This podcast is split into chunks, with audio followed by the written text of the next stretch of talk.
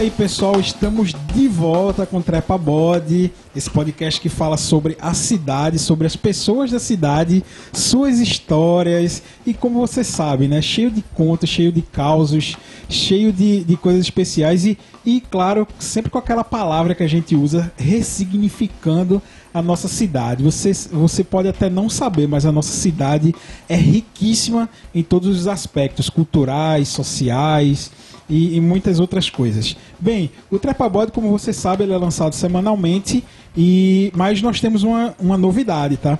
É, como vocês sabem, o Trepabode até agora somos eu e Pedro, porém estamos aumentando a nossa equipe, né, que vai aparecer aqui. Aparecer entre aspas, né? Porque a gente, como a gente tá falando de áudio, aparecer fica um negócio meio sem sentido, mas tudo bem. Nosso empresário, ele foi buscar no mercado. Foi ao da- mercado, foi ao foi ao mercado mercado fazer e- algumas contratações e esperem que logo logo essas pessoas maravilhosas estarão estreando também aqui diante dos microfones do Trepabode. Mas hoje, Pedro, nós temos uma pessoa especial com um nome maravilhoso, Mais um escritor. mais um escritor, né? E com um nome perfeito. Eu diria que o nome é perfeito, tá, É, Pedro? o nome dele é bem parecido com o teu, inclusive. Pedro, apresenta aí nosso convidado, por favor. Nosso convidado é Rafael Augusto Costa de Oliveira, o Rafael Oliveira. Oliveira, mais um Rafael Oliveira hoje aqui. Mais conhecido, segundo ele próprio, autodenominado Dom Pirrito II. Ele vai explicar essa história pra gente. Rafael é professor, licenciado em letras, com mestrado em educação. Ele desde cedo mostrou interesse pela literatura, é, principalmente literatura nordestina, mas segundo ele, dizendo na clássica também. Com certeza. E Rafael é neto de Urbano de Souza Costa. O seu pirrito deve vir daí, né, Rafael? É, ele vai Seu- explicar suas origens aí durante Exatamente. o programa.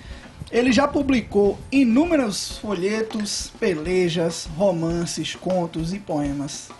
Desde 2012 está à frente do projeto Literatos, que é um projeto literário do IFPE, o campus aqui de Vitória de Santo Antão. É, ele trabalha com o Literatos, né? Trabalha com literatura, teatro e mamulengo. Rafael ainda é membro da Academia Vitoriense de Letras, Artes e Ciências, ocupando a cadeira número 13, cujo patrono é Demóstenes de Olinda. E também da Academia de Letras do Brasil, o setor- no setorial daqui de Pernambuco, ocupando a cadeira número 40, cujo patrono é o poeta de cordel José Camelo de Melo Rezende.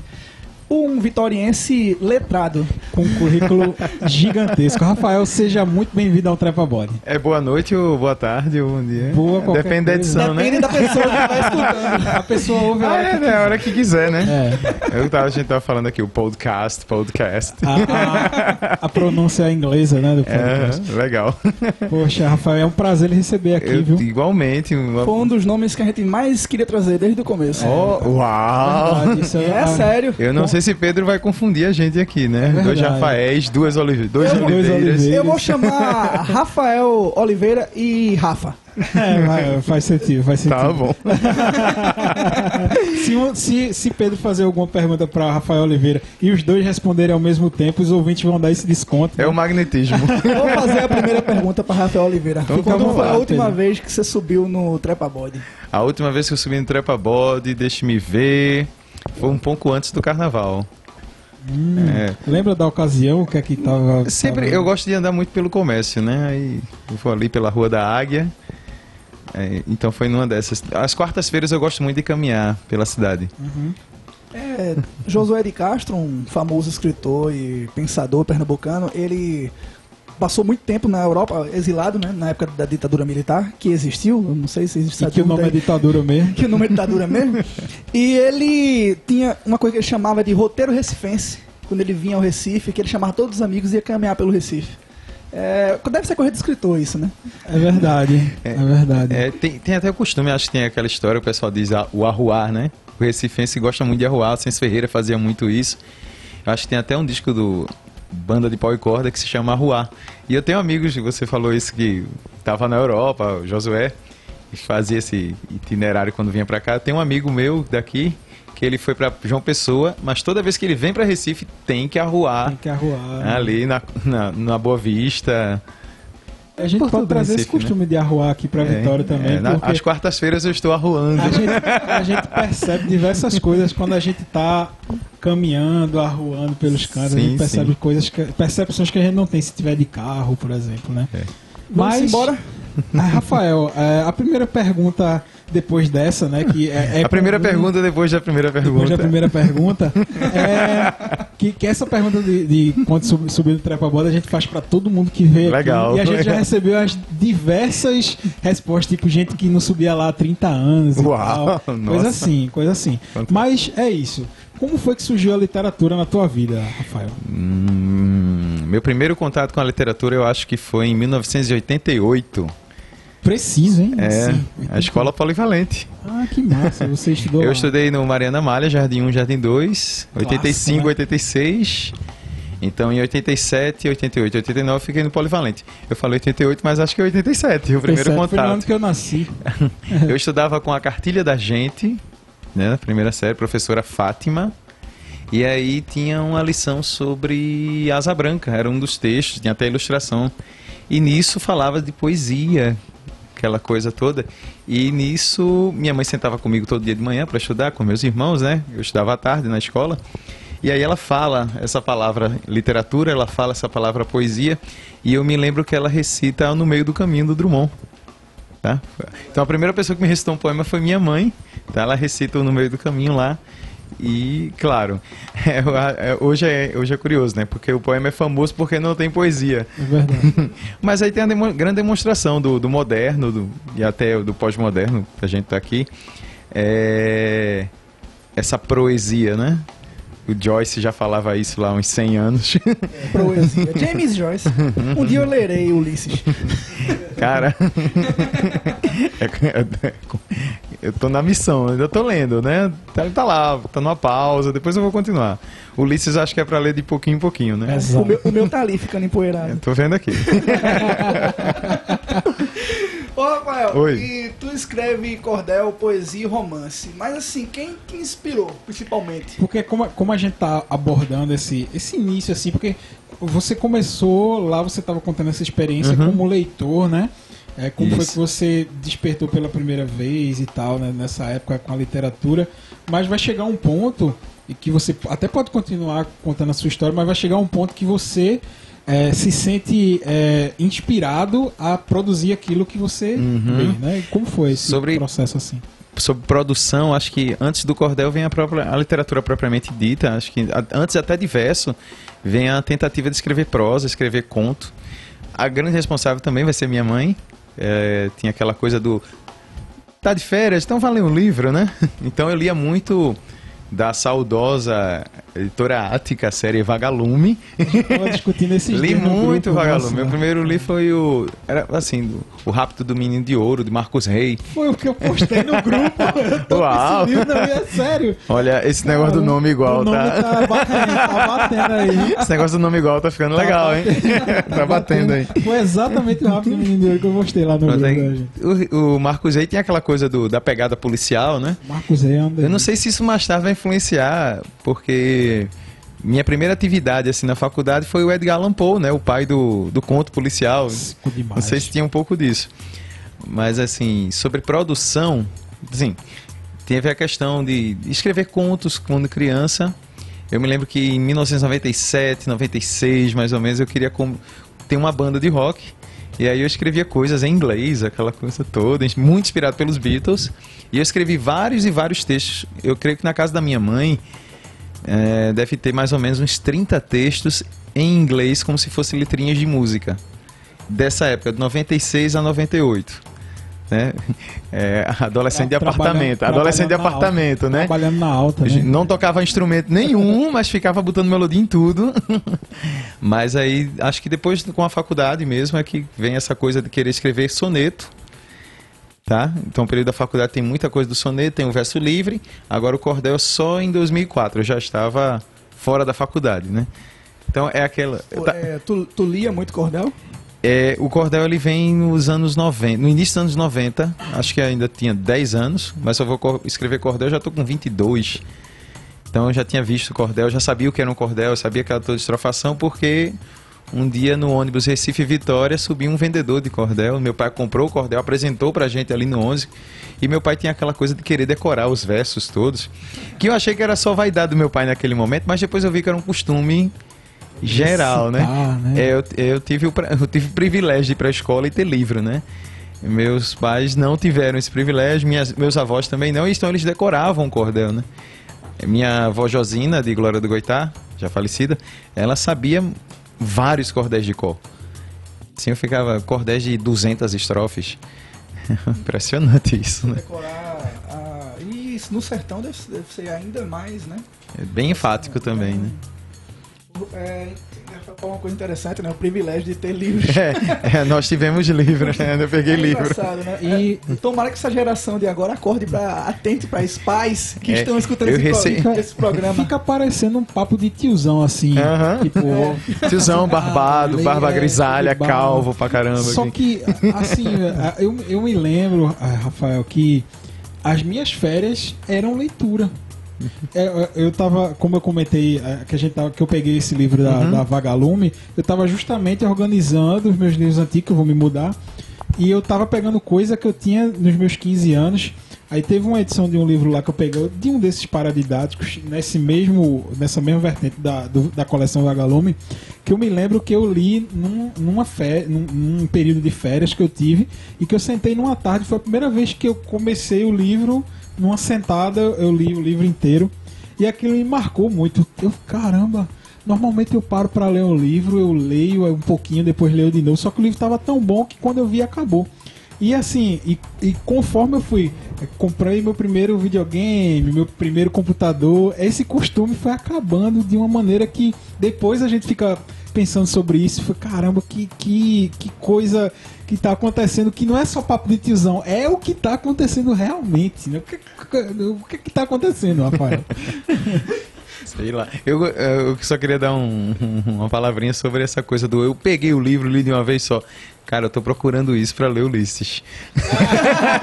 tô procurando isso pra ver Ulisses mesmo. É, já que a gente tá falando de Ulisses, Rafael, comenta um pouco sobre esse livro para, o, escri- pra os- o- a turma quando for escutar, Ah, né? sim. Ah, pegar Eu adoro, adoro quando for dar aula de modernismo, adoro falar do Ulisses, é um livro revolucionário do Joyce, né, o escritor irlandês, e ele vai explorar vários gêneros literários e até não literários para narrar os capítulos, né? E é um livro que conta um dia na vida de um cara Oito horas. que ele acorda e vai dormir. O que acontece nesse mundo Mas aí aqui. tem uma grande sacada, né? Que o, o Joyce ele já tinha captado que todo dia nós vivemos uma odisseia, né? E aí eu digo aos meus alunos, por exemplo, você já está vindo para a escola, olha aí a Ilíada acontecendo. Você vai passar o tempo todinho aqui na Guerra de Troia, quando largar você volta para casa. Olha aí, olha aí a odisseia, né? Dizem que é um dos livros mais difíceis, assim, pra você ler de uma vez. Né? Eu, eu acho ele bem complicado. Bem. Se Rafael tá dizendo isso, Nossa. acredita. Pois é. E assim, eu, eu me lembro que eu, eu lia quase 200 páginas no impulso, assim, empolgado, mas chegava aquele momento, eu disse, cara, eu tenho que voltar algumas páginas aqui. Eu preciso saber onde foi que eu. Tem que voltar aqui tem algumas que me coisas. encontrar. Mas é um livro interessante porque ele tem guias, né? Geralmente as edições apresentam guias. E eu comprei um mangá que me auxiliou muito. Eu disse, ah, agora tô captando aqui. Que recurso interessante? Recurso interessante. sim, sim. E a gente falou em cordel. O cordel também tem muito desse recurso de você fazer adaptações para justamente inspirar você a ler os livros originais, né? Tu tem um cordel, Rafael, que é contando é, Shakespeare. O é, Hamlet. Hamlet. Hamlet e cordel. Ham, é, Rafael tem um Hamlet em cordel. Caramba, Vendido eu em todo o. Brasil, tá? Na Amazon também. Quiser adquirir. Falando da Amazon, que Pedro é super fã da Amazon. né? Nós somos, nós somos. Ah. Rafael, assim, você retrata muito é, seus tempos de infância, né? A figura do seu avô, como a gente falou lá na Uhum. apresentação, Sim, sim. e seus poemas, inclusive se apresenta como Dom Pirrito II. Fala um pouco aí sobre essa história que eu tô curioso, que eu também não sei, tá? Eu tô Tá curioso certo. realmente pra saber. Talvez o, o- a ideia do Pirrito aí seja legal para os Rafaéis de Oliveira, Verdade. para diferenciar um pouco. Mas isso vem, isso surge mais na sala de aula. Assim, eu sou um escritor, né? Vamos dizer assim, eu sou um escritor, sou Óbvio que professor. sim, claro que sim. Quem ocupa duas cadeiras em academias de letras diferentes. Ó, se a gente pode Tem chamar de alguma coisa é de escritor. Difícil é, difícil é manter. viu? Mas é, surge uma coisa que eu queria deixar clara assim, eu não consigo desvencilhar-me da sala de aula. O professor sempre está encostadinho no, prof... no escritor ali, e isso é muito fera. E aí essa ideia do Pirrito veio justamente na sala de aula, porque havia alunos de Glória do Goitá, meu avô Pirrito mora em Glória do Goitá, e acho que naquela vaidade de estudante, de dizer que conhece o avô do professor, que é poeta também, nisso aí ficava Pirrito, Pirrito, Pirrito, Pirrito, Pirrito. E aí até conversando com o pessoal da editora de Cordel, com a Ana Célia lá da editora Coqueiro de Recife, ela, ela até topou a gente conversando, ela disse, é bom botar um pirrito aí, né? Pra dar um destaque. eu disse, aí ficou a brincadeira do Dom Pirrito. Mas aí vem o personagem, né? O Dom Pirrito ele não surge como fosse assim um pseudônimo ou heterônimo. Na verdade, ele é um personagem das histórias que tem. É, e acaba sendo até um, o personagem que eu interpreto dentro da estética do Literatos, aquele mundo lá do Literatos, que tem personagens fixos que é interessantíssimo. Tem personagens que são criados na nossa cabeça e que, personagens que nós herdamos do, da cultura popular, tanto do cordel quanto do mambulengo, tá? São os principais símbolos culturais que nós exploramos muito. É, eu falo assim, eu tenho que destacar muito o mamulengo, porque embora o mamulengo tenha personagens que estão no cavalo marinho, quando a gente aparece com o Mateus, muita gente pensa que a gente é cavalo marinho. A gente não é cavalo marinho. A gente é mamulengo mesmo, é. As nossas vestimentas são inspiradas no mamulengo. Aí, aí muita gente fica meio que cobrando. Você tem que fazer isso aí porque o cavalo marinho. Não, não é bem assim. não só existe um o Matheus. É, é, tem outras coisas lá. E tem personagens, por exemplo, como Simão e Quitéria, que só existem no Mamulengo. Tanto é que lá em Glória o pessoal diz assim: Mamulengo ou a casa de Simão e de Quitéria. Tá? Porque são, são os reis mesmo ali da, do, do foguedo. E, e, a, e, essa relação do Mangulengo com Glória de Goitá, que até quando a gente tava fazendo a pauta, a gente começou, comentou em si off, mas uhum. só oficializando aqui, a gente achou que você era de lá, de Glória.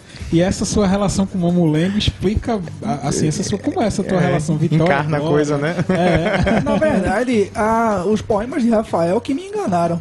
Uhum. Ele cita ele bastante. Muito, é, muito poema, quer dizer, problema. Acho que ele também tem. Tem, é, tem. Mas o poema tem que ser um problema Exato. também, né? ele tem muito poema retratando a infância dele em glória, principalmente nesse, no livro mais novo dele, que é o Pirritança. Isso. É, aí, podia falar um pouco sobre isso, assim, tu vivia, tinha muita parte da infância, né, em glória. É, muita viagem pra glória, todo fim de semana era em glória, né? Então, era justamente na casa do seu avô. É a casa do, de vovô Pirrito. E acho que até a ideia dessa da brincadeira mesmo que povoou o literato, a ideia do, do reino encantado do Manjoléu, é o terreno do meu avô, tá? Hoje, assim, por exemplo, é algo bem progresso, por exemplo, o, o, o super quintal, aquele, aquele sítio que a cidade chegou, vamos dizer assim, Sim. tá? Aquele sítio hoje ele é bem urbanizado, né? São casas, há, há várias casas lá. E aquele quintal maravilhoso ele já foi praticamente derrubado todo, né? Pra se tornar. O pessoal precisa morar em algum é, lugar. Mas aí eu peguei, eu sou nos netos privilegiados, tá? De, de seu Pirrito, porque eu conheci o, o grande quintal, tá? Quando a gente é pequeno, a gente, tudo é grande. Quando a gente vai hoje lá, não é tão grande assim, não. Mas tinha essa ideia de um, um quintal com muitas árvores frutíferas, né? O pé de siriguela é inesquecível, o cajueiro é inesquecível, o pé de fruta-pão também é inesquecível, a, ja a jaqueira e muitas outras. Os patos, os animais que estavam ali, as raposas que poderiam aparecer, os timbus, as cabras, tá? Tinha muita coisa nesse quintal. Esse e aí. Reino, nesse reino barra quintal. Esse reino, porque, por exemplo, Vitória era a cidade de onde eu morava, né? Que ia para a escola, tinha, passava o dia em casa e quando chegava o fim de semana para Glória. Então, ir pra Glória era ir para ir às Índias Ocidentais, né? é o reino, é o lugar da festa. E às vezes, por exemplo, essa conclusão só que tirei acho que ano passado, até esse ano mesmo, pensando assim, caramba, por que essa necessidade de ter uma retratação de um lugar literário? Por que escrever sobre um lugar? E aí eu disse, ah, deve ser justamente os registros da infância que, que perpetuam muito. Porque toda vez que eu falo do meu avô, vem sempre essa idealização, essa construção de um castelo de infância, que aí eu vou chamar de pirritança, que é uma brincadeira com o nome Pirrito, tá? Pra justamente tá aquela, toda aquela ideologia, né? Vovô como um personagem, um agitador cultural também da cidade, né? Sim. Já foi tantas coisas. E eu acho que tem os mistérios, né? Todo, todo vovô tem seus mistérios, né? Demais. tem E a ainda- magia. E aí de um vovô desse que Aham. professor, que estimula leitura, que, que tem um reino dentro de casa, com, com certeza essa, essa e, e é justamente dessas tuas memórias que tu vai buscar essa inspiração para construir o teu universo na tua obra. É daí que, que vem a maioria das tuas É, é curioso, porque no cordel tem algo que a gente chama de marco. Até Suassuna fala muito marco. Eu estou escrevendo esse marco quando ele faz o Pedra do Reino, com um personagem quad- quaderna, que parece até um alter ego do Ariano. Mas escrever o marco é como você escre- é montar um é construir um castelo e você vai guardar sua poesia ali dentro. Então, acho que a ideia também do, do Manjoléu, a ideia do Pirritância é você escrever esse castelo que é que no mundo real a gente chama de livro, né? Ou de poema. sim, Mas é você escrever isso justamente para guardar toda a sua poesia, deixá-la ali, é, não guardada, né? Mas tá ali para você usar o tempo inteiro. No teu, Registrado. no teu livro, Rafael, que é o Literatos, a. Ordem dos Cavaleiros do Sete. Estrela, eu senti, que, assim, eu ach, eu lendo o livro, eu falei, rapaz, tem muito de Ariano Suassuna aqui. Sim, sim. Aí, foi, um- foi uma grande inspiração pra tu, Ariano, né? Foi. É... E é- é- eu acho que tem aquela coisa do, do, do diálogo, né? Por exemplo, tem algo que a Braulio Tavares fala algo muito fantástico. Ele diz assim: Eu não sou armorial, eu sou arianista, né? Suassuniano. Acho que é melhor falar suassonista É, do você, que falar você arianista. acha Ariano maior do que o próprio movimento armorial ou isso é uma heresia de se falar? Não sei nem se é heresia. Mas o Armorial é muito fantástico. Por exemplo, eu sou muito fã do Quinteto Armorial. Eu tenho LPs do Quinteto, tenho CDs, sou muito fã do, de Antônio Nóbrega e dos demais. Mas, Assim, o movimento é para ser grande. Ariano, ele é o mais importante, mas o Armorial é imenso, né? É verdade. Vamos pensar nisso. Agora ele é o, men- o grande mentor. O grande mentor. E aí né? você fala em Ariano, eu me lembro que em 1987, agora, 87 mesmo, segunda vez que eu fui ao cinema, né? O menino que mora em Vitória vai passar as férias na casa da tia em Recife, ou vai à praia, ou vai ao shopping, ou vai ao cinema. Eu fui ao cinema, se não me engano era o... Não sei se foi o Moderno, se foi o Trianon, tá? Mas ali, ficava ali já na... Depois da Ponte do Arte Coelho, já pertinho da Guararapes. Eu não tô lembrado agora. É, Hoje ele é uma faculdade. Eu fui ver o Alto da Compadecida, Os Trapalhões no Alto da Compadecida. Clássico. Eu acho que é um dos filmes que mais me chamaram a atenção na infância. Esse eu não Tá? O, as músicas. Bombei, bombei, mandei bomba. O palhaço cantando aquilo, toda a invenção daquela herança de Gil Vicente que Ariano pega, e até de Anchieta. Eu acho que aquilo ali eu nunca consegui me desprender daquilo, né? Acho que teve uma identificação, mesmo criança. É, é curioso, porque a gente tá falando de infância, fala de irritância, fala do filme que viu lá. Aí vem a frase do Brás Cubas, né? Que o Brás Cubas usa muito bem. O menino é pai do homem, né? É verdade. Lá as coisas estão muito gravadas na infância e você vem trazendo tudo. Muito fera, muito fera olhar de- por essa ótica, né? Será Essa que. Freud leu Machado de Assis? Será? Eu sei que o Woody Allen é, fã, é fãzão de Machado, né? Machado. Dessa eu não sabia, não. Caramba, que massa. É... Então, Rafael, vamos falar um pouquinho de Vitória agora. Vamos lá. Tipo, tu tem muitos poemas, Uhum. já li alguns que retratam Vitória, assim. E tem até uma música chamada Trepa Body. Trepa Body. Que eu achei Fantástica, um um sucesso. sucesso. que ele não fez em homenagem ao Trepa Body. É, o, Porque ele fez antes do Trepa Body Talvez tenha inspirado, pode, será que inspirou o podcast Voz? ser. Será uma das Embora a gente ainda não soubesse disso. É verdade. É, mas é uma inspiração é uma indireta. profecia, né? É uma profecia. Era uma profecia. É uma profecia, quase um Nostradamus Como do Tapacura. Vitória te inspira, assim, no, pra escrever poemas. Hum, difícil. também registro da infância, mas, por exemplo, no Pirritância tem o Elegia Vitoriense. Aí é uma elegia, né? Também um gênero poético. Lá você tem um poema triste. Porque é justa- eu sei que você faz a pergunta sobre coisas em Vitória que marcaram, né? Acontecimentos. ah, verdade. Aí, é, acho que eu já vou antecipar um pouco a pergunta. Pergunta só para não perder o costume.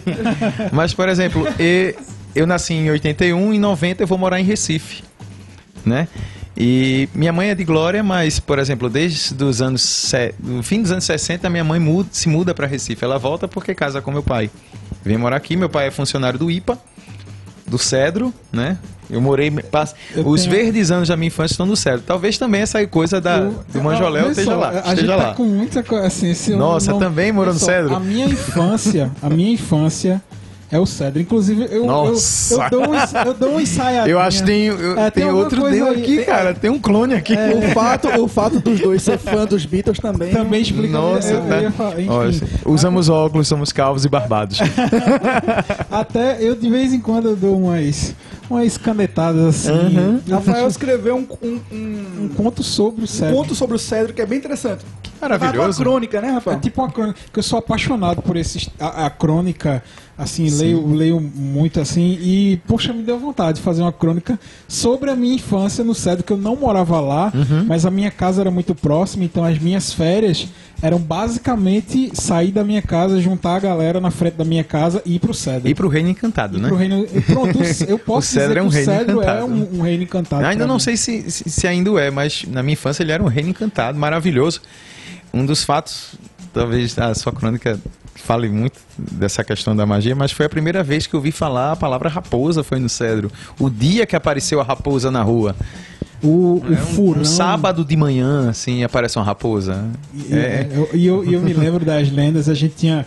Óbvio que quando a gente ia pra lá, a gente fez amigos que eram de lá. Sim. E contava as histórias de Comadre Florzinha, Uhum. do furão, do escritório que era mal assombrado. Então eu, eu, eu abordei isso tudo na crônica, que é, é basicamente o menino mandando no homem, né? Como É. você falou e citou. Olha a literatura Machado. popular aí já reinando, né? Caramba, assim, eu sou apaixonado por aquele lugar. É, Assim, eu sou apaixonado porque eu tenho uma memória afetiva muito interessante da, daquele lugar lá. Mas certeza. pode continuar. Mas enfim, Não, é- é, é é basicamente isso. E como o Pedro falou, é, o Cedro é, fez parte também da tua infância Isso. e te inspirou também na tua literatura. Ele fez parte também. É, vai, vai, vai feito a música, né? Todo menino é um rei, né? Eu fui rei lá naquele. naquele. Pegou muita beta. espaço. não, não, não peguei muita beta não, mas eu corria pra caramba. Eu Nossa, eu Ali corria é- muito. É maravilhoso. Ah, morei na Rua da Santa, né? Como o pessoal diz, a Rua, princi- a rua da, Chegada, a Rua da Santa. A Rua da Santa é um clássico, é justamente onde vai, a gente vai pega a esquerda ali na Santa, é onde vai dar no escritório, que tudo, a gente chegava no meio do caminho e aí tem coragem de ir mesmo, bicho, aquele escritório ali é mal Ah, tem, por exemplo, tá falando do, do poema de Vitória e fala do Cedro. O Elegia Vitoriense, na segunda estrofe, tem um trecho que, é, que fala do Cedro, né? Não, di- não diretamente. Mas faz assim: Vitória, minha vitória, fruta que a boca chupa, a cajá de minha mãe- minhas manhãs, venho te pedir desculpa. O cajá das minhas manhãs é porque no quintal da minha casa tinha uma cajazeira imensa, enorme, tá? Que ela acho que o pé- ela acabou ficando doente, eu não sei o que foi que aconteceu, mas meu pai teve que mandar derrubá-la, tá? Mas todos os dias eu me lembro assim de trazer uma panela cheia de cajá. Era impressionante aquilo ali. Impressionante. e- O melhor suco de cajá é o de Vitória de Santo Antão. e, a- e, a- e se chama cedro justamente por causa daquelas árvores de cedro que chamam, né? As árvores de cedro e que tinha um campinho lá embaixo que era rodeado, parecia outro mundo. Assim, a minha memória Nossa, aquele campo parecia um esconderijo, É né? verdade, você tá lá ali na vilazinha, você de repente entra num, num oitão. isso Nossa, parece que você entra num reino encantado, assim, literalmente, e Exatamente. tá lá em- embaixo tem um campo de futebol, como se fosse escondido dentro da mata. é verdade. É, é impressionante. Memórias incríveis. Impressionante ali. lugar Um campo imenso, né? É verdade. Imenso O que mesmo. mais de vitória, assim? Tem. Só uma pergunta antes, me Vai. desculpa já te interromper. Você é é de que bairro daqui? é, Onde eu moro hoje? Não, assim, a- na tua infância. Não, porque e o- quando eu digo assim, eu sou do Cedro. Eu Você- sempre digo que eu sou do Cedro. tá. Ainda que eu tenha morado na Matriz e no Livramento, porque quando saímos do Cedro, eu fui morar na Matriz, depois fui morar no Livramento, depois é que fomos pra Jaboatão, Recife, né? Aham, Mas eu sempre digo assim, eu sou do do Cedro. Cedro. Eu sou- é o lugar onde eu me identifico mesmo, assim. É, até porque tem uma questão com a agricultura também. Eu acho que é uma das, uma das paixões que eu acabei não seguindo, né? a agricultura, fazer um curso de agronomia, tá? E, mas eu trabalho no IF Campos de Vitória, né? É isso que eu dizer. Você Tá? lá. Mas tem algo que, por exemplo, é bem, bem, bem valioso. É, eu trabalho com a literatura de agricultores, né? Trabalho com a literatura de Verdade. cordel. Eu trabalho com o teatro de agricu- agricultores, que é o teatro de Mamulengo. Teatro e a, a cultura popular, na maneira geral, ela vem dos sítios, tá? por exemplo, eu estou falando aqui de. Falei de Volpe Rito. Volpe Rito conhece minha avó numa apresentação de Mamulengo num sítio.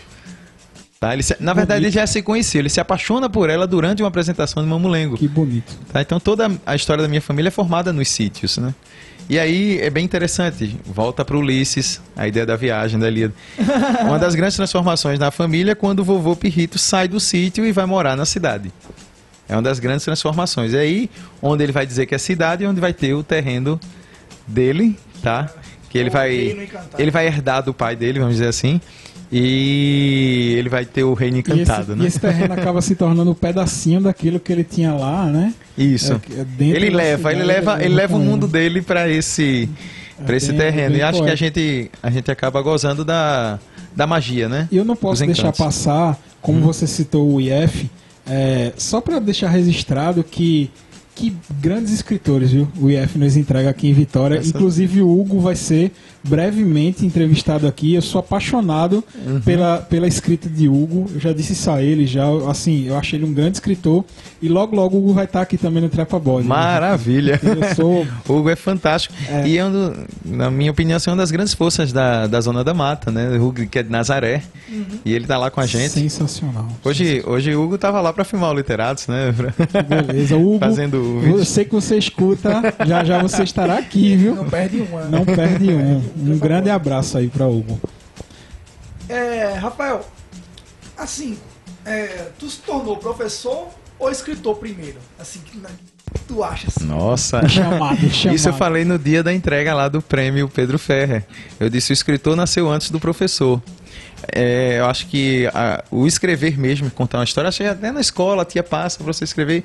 E você chega em casa, quer fazer uma atividade extra, quer escrever um conto que a tia não pediu, mas você quer escrever. Aham. Tá? Então acho que dos 12, 13, 14 anos, essa, já tinha essa, essa necessidade de contar uma história. E é bem curioso porque, por exemplo, tem fatos são bem marcantes. Eu saio daqui, vou morar em Jaboatão, num bairro periférico, curado, um bairro que na época é, havia muita violência, né? Marcado pela violência, marcado pelo tráfico. E é bem curioso que quando eu estou na faculdade, aqui na Frente Visa, eu, eu inauguro a iniciação científica. E nisso, meu professor, ele tem um projeto de literatura marginal. E eu, estudando literatura, achava que era algo dos anos 70, relacionado a editoras, Pode, né? A citar o, pode citar o nome dele que a gente adora citar. é o Esse- C. Luiz da Cruz. Acho, eu creio que, se não me engano, ele é hoje professor da UPE, Campos Garanhuns. Que massa. E aí eu sim tinha o projeto de literatura marginal, mas não essa dos anos 70, 80, sobre os escritores revolucionários quanto a editoras, né? Que a gente até tem novamente essa questão da literatura, da edição alternativa hoje, que é uma coisa maravilhosa Fortíssimo. tá? Principalmente com os cartoneiros. Mas eu sim trabalhava justamente com a literatura da periferia. Aí foi quando eu ouvi falar de Ferrez e ouvi falar daquele cara Paulo Lins e eu fui trabalhar com a obra máxima do Paulo Lins, aquele romance que parecia muito com o meu bairro lá em Jaboatão. Certo? Que o romance que tinha os apês, que tinha as, as bocas, que tinha os problemas. Meus colegas de adolescência, muitos deles foram destinados pelo tráfico e faleceram, né? Foram. E aí eu estava lendo aquele livro que marcou muito e que tive problemas também para ler, mas eu tinha que escrever o meu relatório final. E foi maravilhoso também um- uma seguinte coisa, que é quando eu defendi na, lá a iniciação científica, na outra semana o livro havia se transformado em filme e estreava nos cinemas Cidade de Deus. Que maravilha. Que coisa. Isso foi em Maravilha. 2002. Que maravilha. que- Marcante. Que, bate história. E, e, e, Rafael, eu acho importante a gente abordar, a gente tá, a, a gente tá fazendo aqui um levantamento de vida e obra de Rafael Oliveira, mas eu acho que tem a- a- um, um- um- um projeto teu que ele marca profundamente a cidade de Vitória. Assim, porque justamente pelo fato dele atuar em diversas frentes, né? E, e você levar aquela influência da, da literatura, do regionalismo, do, da, da cultura propriamente dita em diversas frentes. E, e é, e é do literatos que eu tô Isso. falando. Aí, É, vai ter que contar essa história. ele vai Ah, ter que contar a, a- a história da concepção. Sim, do- sim. E, e que isso é muito importante porque uh, o pessoal tem, que não conhece tem que conhecer o literato. Uau! Inclusive, Obrigado. Comprar o, comprar o livro que ele conta Comprar que o ele lê livro também. Justamente essa história em romance. É a um gente vai romance- dar uma. É um romance infanto juvenil. É verdade. Eu indico aos meus vai alunos, dar- tem um romance infanto juvenil muito legal lá na biblioteca, porque você não lê. Ele vai dar uma prévia dessa história aqui pra gente. não sei se vocês confiam em mim, mas eu já li e é bem bom. E Uau. lerei, e lerei, lerei. Eu falo muito alto, viu? Conta essa história. Mas vamos lá. A, a ideia de formação de, um- de um grupo, acho que vem aquele embrião de adolescente, né? Formar uma banda de rock. Tem um pouco disso, né? E aí você transforma, se transforma em professor e acaba efetivando algo que você consiga fazer isso em sala de aula. Vou citar novamente meu professor da faculdade, meu orientador Elci, que ele promovia muito sarau em sala de aula. Isso era fantástico, fazer com que nós, alunos, né, que futuros professores, né, nos, nos descobríssemos, né? Nos soltamos muito e aí eu participava muito dos saraus. Até depois de formado, eu saía de casa para vir para cá, para Vitória, para justamente participar dos saraus e, e foram fantásticos. E nisso eu pensei assim, poxa, eu poderia formar um grupo, um grupo fixo de alunos trabalhando com essa poesia para sair res- Isso em que ano mais ou menos? isso é em 2012. Tá? Eu já estou no IF. E era curioso que eu entrei no IF em 2005. Né? Entrei como substituto, depois acabei passando no concurso pré-efetivo, assumi em 2007. E aí só em 2012 é que a, a flo- as ideias começam a aflorar. Mas aí eu vou. Vai ter um viés político aí, tá? Por favor. E E vou falar mesmo. Por favor. Certo? Aqui a gente Cara, dá total liberdade não para estou- nossos entrevistados. Não é campanha partidária, não é campanha política, mas eu tenho que louvar o professor Fernando Haddad, porque ele, quando então ministro da, da Educação no governo Lula, ele promove capacitação dos professores do IF. Aham. E aí eu estava lá dentro, estava ainda no probatório, certo? Tinha assumido em 2007 como efetivo, era do o ano 2009, hein? eu não poderia fazer mestrado, porque só valeria a pena fazer o mestrado se eu tivesse a liberação. E só depois de três anos é que eu poderia concorrer a ter essa liberação. Então eu ficava um pouco privado de tentar fazer o mestrado. Aí a Haddad faz o mestrado institucional, né? Lança, é lançado o mestrado institucional, é aprovado né, por ele, na verdade. Deve ter outras pessoas que pensaram antes, né? Mas ele é que dá a canetada, vamos dizer assim. Isso. E aí nós fomos levados, e eu, eu faço meu mestrado na Universidade Federal Rural do Rio, na cidade seropédica, tá? Com várias pessoas de IF do Brasil. Um curso muito legal, maravilhoso. A gente, assim, você trabalha e estuda, você tenta sempre aproveitar da melhor maneira, né? Lembrar que tudo é corrido. Mas aí vem justamente a pesquisa de literatura de cordel no IF, e aí a, gente acaba escolhendo os alunos do curso de agropecuária. O IF tem agroindústria e agropecuária no ensino médio. E os meninos de agropecuária foram os escolhidos porque eles vinham em massa do interior, né? Os de agroindústria, eles são mais citadinos, vamos assim dizer. Eu fiz agroindústria lá e sou uma prova disso. Uhum. Aí, é, é, sobre essas definições aqui tem muita pesquisa, tem um eu dizer isso, aquela coisa, não é só, não é só assim. Mas aí teve algo interessante, porque aquela grande parcela de alunos do interior que foram entrevistados, eles não conheciam literatura de cordel. E nisso, os que conheciam na entrevista eram justamente os alunos que moravam em Recife, que estavam fazendo o curso de agropecuária na escola. Isso foi antes da novela da Globo, tá? Deixar isso bem claro. Mas aí nós fizemos trabalho de intervenção, vivência do cordel, fizemos toda aquela catalogação e aí se defende o mestrado, né? É, isso termino o mestrado em 2011 e a ideia começa, a ideia do grupo bate no, em 2012. Faço saraus em sala de aula desde que eu começo a dar aula, né? Inspirado já pelo professor da faculdade. E nisso tem um rapazinho, que é o Michelson, tá? Tá até no livro do Literatos. Michelson vem lá. Michelson gosta de tocar violão, eu, é, tinha a veia artística. E aí ele pergunta. E nisso, cara, eu olho para ele assim eu digo, bem Reginaldo Rossi, cara, eu acho que a gente pode montar um grupo, bicho. tá? E aí tem os demais e nós combinamos. E nisso vem Michelson, Ericles e Davidson. E naquele mesmo ano eu, tinha, eu já era professor de, de Caroline França. E Caroline França já participava do teatro aqui com máquina teatral. Ela tinha até encenado a peça O Mágico de Oz, onde ela tinha sido Dorothy. E eu tinha ido ver, vi, acabei vendo duas vezes. E nisso eu disse, caramba, eu preciso de alguém que entenda de palco. Tá? Os meninos não tinham subido no palco ainda. Aí eu chamo Carol, tá? Manda uma mensagem lá, quase meia-noite. eu disse, você quer participar de um grupo pra gente recitar poesia? Ela... A, a iniciativa, né? É. Como participar da iniciativa. É. Aí ela, quero, quero sim, vamos lá. E nisso tinha um aluno também que gostava de tocar, que estava começando a aprender a tocar percussão, que é Diogo. De, o campus oferece aula de música, né? E Diogo estava lá, despontando na percussão. E ele era meu aluno na época, então tudo foi se casando, né? Juntamos o grupo. Pela primeira vez, naquele ano, 2012, o IF entrou de greve. E já tinha ocorrido da Academia Vitorense de Letras, tá? Ter nos chamado. Você não tem nada não, professor, para apresentar? Já estava participando da academia. E eu disse, cara, eu tô com a ideia, só que eu tô com medo. vai funcionar ou não vai? Vai funcionar ou não vai? E nisso, eu disse, vai, vai ter que ir. Marquei a data, agora vai ter que apresentar. Cheguei para os meninos, os meninos, mas de greve, como é que vai ser? Eu disse, cara, falar com o Pedro Fé. Tá Aí falei com o Pedro, cheguei lá no Instituto Histórico, perguntei se poderia oferecer o Silogeu durante aquela semana, porque a apresentação ia ser no sábado, 1 de setembro, e aquele fim de agosto, pegar aquela última semana para ensaio. Nós fomos na segunda, na terça, na quarta, na quinta e na sexta, todas as tardes, tá?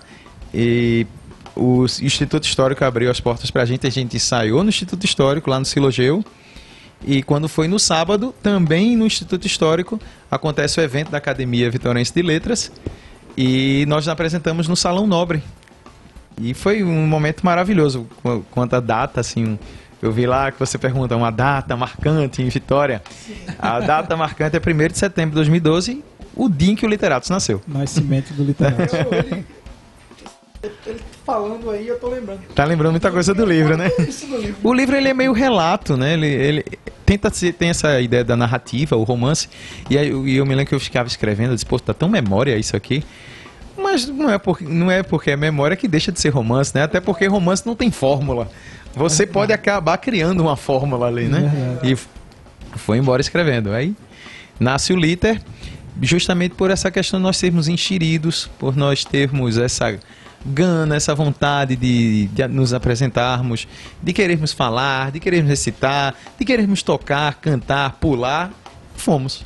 Quais obras assim o Literatos é, bebe da fonte, assim. Ah, as inspirações, né? As inspirações. Eu acho que o... Aí você é Ariano Suassuna. tem, tem Ariano. Quem isso? Ninguém percebe, né?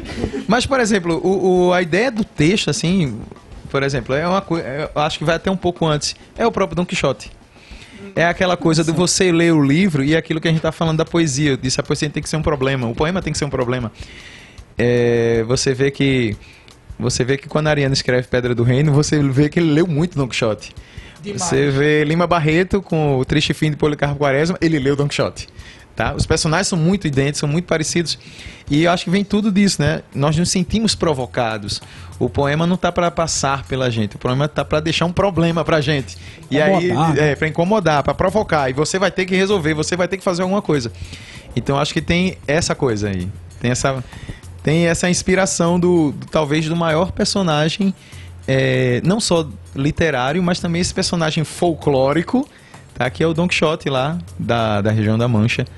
Vai inspirar praticamente toda a literatura depois dele é inspirada nele, né? E, e aí o Liter tem essa coisa do Don Quixote. E a estética? Porque literatos também é estética. Uau! É poeta, mas também é estética que se, se percebe-se quando se assiste uma apresentação do Literatos. Eu, eu, eu, nunca vi, eu nunca presenciei, mas como sou amigo de Laís, uhum. eu acompanho ela, Sim. assim, que a Laís é uma inquieta também. É. E eu acabei Muito conhecendo liter, o Literatos através é, de Laís. Um spoiler que talvez Laís apareça por aqui. Será? Nossa! E Laís é a primeira Catirina do Literatos, né? Ela que, ela que abre. Não vou dizer se é sendo entrevistado ou entrevistado. né? fica, esse, fica esse no ar, essa fica dúvida aí. Mas como eu acompanho o Laís, assim, uhum. eu, eu, eu acompanhei o Literatos meio que de tabela ali, justamente por acompanhar a Laís e tal. E eu percebi muito dessa estética. Como é, assim? Acho que tem dois pontos que são bem significativos. O ponto recitar poesia e o visual, o plástico, né? Talvez nem tanto o plástico, mas a, a vestimenta. A vestimenta é muito glória do Goitá, né? O- nós nos vestimos como se fôssemos bonecos. Não pra gente ser boneco gigante lá, mexendo o braço como um mamulengo, mas um live action do mamulengo, vamos dizer assim, tá? Então, a roupa do personagem que eu uso, que é o Perrito, é uma roupa inspirada num boneco mamulengo, que é o professor Tiridá, que é um boneco do mamulengo de Recife. Só que as roupas do meu boneco... A gente vai querer a foto de você de pirrito pra colocar lá Com no, certeza. no Instagram Trepa Bode. E só que tem, tem os símbolos. Por exemplo, as cores que Pirrito usa são as cores que são utilizadas na bandeira do Literatos, que é o, o são o azul, vermelho e o amarelo. E aí vem nova, tudo estética. Por que essas três cores? São cores primárias. O Literatos ele não é uma escola de teatro, não é um curso de teatro, mas sim justamente pessoas inquietas que querem literatura e hum, dialogam com teatro, dialogam com música, dialogam com dança. As três cores porque elas são as cores primárias. Literatos indica primeiros passos. Tá? Eles não estão ali, ninguém vai receber diploma de certificado de curso, Uhum. mas com certeza todo mundo vai ter um olhar diferente sobre a arte e alguns vão seguir o teatro. Tá? Tem aí, Diogo faz música, se eu não me engano. Diogo ele faz, ele cursa música Ele na cursa Federal. Literatos, né? É, é a primeira banda dele é o Literatos. E ele faz música na Federal, parece. Uhum. Foi uma. É, e até hoje ele tá com a gente, porque Diogo ele nunca saiu do Literatos. Já são quase sete anos e Diogo ainda está no Literatos. É, ele é o, o chefe da percussão. Temos Kennedy, né? Kennedy é o bibliotecário do, do IF, mas ele mundialmente é conhecido como o sanfoneiro do Literatos. tá? Eu, eu acho que são. Assim, eu fico com a parte mais da questão teatral, que é difícil você atuar e dirigir, é muito complexo. Eu tô aprendendo isso ainda. Certo? Eu agradeço ao pessoal da Mosteve que me deu muita indicação, Rafael Gustavo, Abed Léo. Érica, Que tá? importante. Não é a primeira vez que a Mosteve é citada. Inclusive, eu quero uma ponte aí, viu? Uhum. Certo. Com uma pessoa de lá pra gente fazer um trepa bode com o pessoal lá do que Ma- organiza o Mosteve e tal. Massa. Que é um movimento importantíssimo. Eu me lembro desde novo, Sim, acompanhando sim. os. Mais de 20 edições. Tu, é, Rafael fala sobre isso no livro, essa questão de ser ator, um pouco. Como, como foi assim, tu... Eu acho que a gente, Atuar. eu acho que a gente, a gente se descobre ator como a gente se descobre poeta, se descobre artista de uma maneira geral. Eu já eu atuava na faculdade recitando, né? Então você tem sempre aquela coisa da ideia de estudar o personagem. Você faz teatro na escola, faz teatro na faculdade. E quando começa o Literatos tem a necessidade de eu comecei a sentir uma necessidade de levar mais informações. E aí eu vou fazer finalmente o curso de teatro. Eu me lembro que quando eu cheguei na escola eu disse, eu me matriculei num curso de teatro. Aí alguns alunos olharam para mim e fizeram finalmente. disseram, assim, não- disseram isso, finalmente, né? E aí eu fiz lá na escola, comecei na escola Hyperion de Recife, ficava no bairro da Torre. Depois continuei com o professor Wellington Júnior. Hoje ele está no Rio, trabalhando muito com teatro no Rio e grande celeiro, né? Mas aí eu volto com essa experiência de ator. Não fiz o curso de clown ainda, mas às vezes eu fico com medo de botar o clown e descaracterizar muito o mamulengo. Se bem que tudo que a gente traz é enriquecimento, né? Vamos fazer o clown. E, e o- e o Clau é interessantíssimo e, e traz também uma influência europeia. Sim, sim, tal, totalmente. História que também vem do movimento. É. Tudo se encontra, né? Tudo se encontra, tudo, se- tudo dialoga. E aí faz essa. O literatos. A outra estética, que era do recital, é o, tem a ver com o título da primeira apresentação do Liter, que é Poemas da Zona da Mata. A gente estava num momento em que, por exemplo, tanto eu como o Diogo, né? Nós começamos lá, a gente não ouvia pessoal da Zona da Mata defendendo essa bandeira. Hoje a gente conhece o Recita Mata Norte, temos agora o Acorda Mata Sul com Érica. Mas naquele momento a gente tá, ou talvez as coisas existissem, a gente estava desantenado ainda, né? As redes sociais ainda estavam Nascendo. nascendo, mas a gente queria fazer uma coisa zona da mata. Então, poetas que habitavam esse ambiente, porque a gente tinha uma identidade sertaneja muito forte. O sertão era muito forte e parecia que só lá tinha e aqui não tinha. Parece que existia um buraco, né? Sertão, buraco, capital. É, é né? claro que sempre é. Claro que sempre existiu Sim, recitais sim, na sim, zona da mata, mas a gente não conhecia e disse, poxa, vamos fazer isso. Vamos tentar chegar, tá? E Recitar um da mata. É, e, e é, da e mata. é curioso porque no dia da primeira apresentação lá no Instituto Histórico, que estava vendo o evento da, da Academia de Letras, da, da Vitóriense de Letras, os meus amigos de Glória chegam para apresentar com o Mamulengo à noite. Os literatos se apresentam à tarde e à noite chega o Mamulengo de Glória. E eu e Michelson e Diogo ficamos olhando para a apresentação. E eu disse, poxa, a gente deveria ter um mamulengo. e aí surge a ideia, aí o mamulengo entra no Literatos, já depois que o Literatos é fundado. Que já é uma nova linguagem. É. Vocês é, recitam, tem a parte mulengo, tem a parte musical também, né? Sim, sim, o musical é muito bem explorado. Olha, cara, eu, é, eu vou ser meio Anthony Kids, né, do Red Hot Chili Peppers. Às vezes a coisa é muito fácil. Eu tenho Kennedy e Diogo ali liderando. tá? Chegam os alunos, muito talentosos, também chegam para tocar no Liter. Mas os dois ali estão coordenando tudo. E por onde a- o Literatos vai, todo mundo fala. Poxa, vocês ainda recitam, ainda tem uma banda disse, é, que bom, né? Que maravilha. E, Que bom. Rafael, quais são assim os próximos passos do Literatos? Eita, tá chegando. é, todo ano a gente gosta de. A gente, como eu falei assim, os personagens são fixos, né? Os personagens do Mamulengo. Mas esse ano vão entrar personagens específicos pro espetáculo do ano. Talvez continue ano que vem, eu não sei. Mas acho que do ano. É, vamos homenagear o. Assim, acho que muito, muita coisa pede. O cenário pede uma postura mais significativa, mais taxativa o poema sendo um problema e a gente está sendo provocado. O espetáculo desse ano é o povo e o chão, o sarau mais arretado do mundo.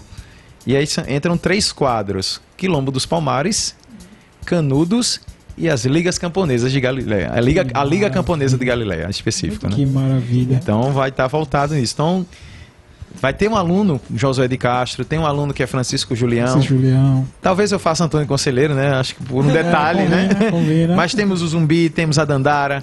Que e massa. todos eles vão estar lá. Justamente com essa, é, esse propósito, né? Acho que discutir chão sempre, sempre é uma coisa fantástica, sempre é uma coisa grandiosa. O que é que a gente pode descobrir disso? A Troia. É a Troia. A Troia, a Batalha de Troia brasileira. É, a Batalha de- Canudos, né? é, Diz Canudos. Ariano no livro. Canudos, quilômetros, todo, todo, tudo é Troia, né? Tudo é Troia. Tudo é Troia. Tão tenta- E, e- e não sei se você percebe é, que estão tentando é, dar um novo sentido para aquela história. Estão Aham. tentando. é, Sim, sim. Eu não queria usar essa palavra, mas estão tentando revisionar aquilo ali. Não Por só. fazer parte de uma nova, entre aspas, tô fazendo aspas aqui, de um novo modelo de pensamento que querem é, adentrar na cultura, dando a sua própria visão, que é uma visão totalmente distorcida daquilo que a gente conhece, daquilo que a gente estuda, Sim, daquilo sim. que se discute na academia. E esse tipo de movimento, como é o Literários, ele vem para afirmar, vem para afirmar posições, liter- literatos, ele vem para afirmar posições, né? Sim, E sim. é basicamente isso que trata esse novo espetáculo que vai, que vai durante esse ano. Sim, a, a gente tem que ter cuidado. Tem, você fala assim, aqueles assuntos que começam. Mas, por exemplo, tem um que me machucou muito, me magoou, principalmente como cidadão brasileiro, é você querer comparar escravidões. Ah, porque zumbi tinha escravos. Nossa, a gente tá falando de uma escravidão eurocêntrica, antropocêntrica, Isso. cruel, voraz. Quilombo é quilombo, meu velho. Quilombo é resistência. Ou seja, é muita maldade, é muita covardia você querer diminuir o quilombo dos palmares com esse tipo de, de fala. É absurdo isso, é desumano. Como a gente está vendo na última semana, atos desumanos. é, pessoas louvando um tipo de regime cujo, cuja maior marca é torturar pessoas. Tá? E é curioso porque defendem a sua causa religiosa quando o seu principal líder religioso foi torturado. Verdade. É muito irônico isso. Pra mim isso é maldade, cara. Não tem outra É palavra. Não tem outra palavra. É né? maldade mesmo. Maldade mesmo. Eu acho que tem orgulho ferido, vaidade. O que é isso? A gente, eu digo aos meus alunos quando chegamos no literato, ó, duas coisas. A gente tá aqui para ser feliz e, e nós, além de respeitar, temos que amar as pessoas, né? Vamos nos amar aqui pra gente se entender. Se isso não rolar, não vai ter literatos. Tem que ter amor aqui. Então a gente tem que levar isso para todo canto. Por mais, por mais Don Quixotes, né? por mais Don Quixotes e menos Ustras no Brasil, né? Com certeza. É. E, e, e, e assim, Rafael, a gente tá quase chegando ao fim. a- Quando a entrevista é boa, ela passa. Nossa, voando, eu tive uma eu ideia. falaria tanto ainda. Não, mas, vai- mas vai falar ainda, porque eu tive uma ideia agora, não tá nem na pauta isso. Mas eu- é, a obra de Rafael é extensa. Sim. Aí a gente vai falar o nome da obra dele aqui E ele vai é, descrever rapidamente o Isso, que é cada coisa Interessante, até chegar nos prêmios que ele já Perfeito. recebeu. Nossa, perfeito, perfeito. parece quiz, né? Perfeito. Uma, uma cor. Exatamente. Vamos começar vamos lá, vamos lá, vamos pelo Gostei, teatro. gostei da brincadeira. Vamos lá pelo teatro. O Alto da Glória do Goitá, de 2007. Ok, primeira peça, dois anos para escrever. Ela é, é um texto todo em cordel. Eu não sei se na prática vai funcionar a questão do, do ritmo da peça. Porque é rimado o tempo inteiro. É muito Gil Vicente. E aí eu fico pensando, poxa, uma peça em cordel com 100 páginas, isso não vai ficar cansativo, não? Então teve coisas bem interessantes que eu comecei a dividir as estrofes assim. Pegar uma estrofe de seis versos e o personagem só ficar com dois versos por fala, para ter um dinamismo. É uma primeira experiência. Mas é, é um livro que eu tenho muito carinho. Nunca foi encenado, tá? Mas é aquele carinho, é muita pesquisa. Eu tô, é um escritor que está descobrindo, ah, redescobrindo a sua terra, né? Vai pesquisando os foguedos da- de glória. Então tem cavalo marinho, tem mamulengo, tem maracatu rural. É, eu, vou escolher aqui outra, outra, porque assim, as tuas obras estão divididas aqui no teu Uhum. livro, a gente vai escolher outra aqui do tópico de teatro, é Fuzuê do, do Engenho Manjoléu. Manjoléu. É, ela nunca De foi 2013, Ela não foi 2013. publicada, mas é a primeira peça do, do, do Literatos. Ah, que É a massa. peça que, que, por exemplo, quando a Laís entra, a gente fica assim, poxa, tem que. A gente sempre faz por improviso os poemas. As nossas apresentações, aí você vai dizer, pô, Ariano de novo. pareciam, pareciam as aulas de espetáculo, né? Então a gente parava, explicava o poema, recitava, Recitava. tá? ou tocava uma música. Mas aí começou a ter a necessidade de existir uma peça. E aí começamos a escrever um texto em que todos os poemas passassem a ser interligados. Pra ter o registro, né? Isso, para ter o registro. Tá? Agora, Cancioneiros Ibéricos de Don Quixote, também Cara. em 2013. Cara, isso aí é uma das coisas mais, assim, deslumbrantes que tive na minha vida como escritor. Foi com o pessoal de Recife, com Rose, tá? E Rose, Rose fala com o meu professor de teatro, Wellington Júnior, se ele, se ele tem um ator, tá? Que poderia ajudá-la, ou se ele conhecia algum escritor que conhecesse obra de cordel. E aí o Wellington sabia de mim. E aí ele me indica, né? Indica o aluno para falar com a outra professora de teatro, amiga dele.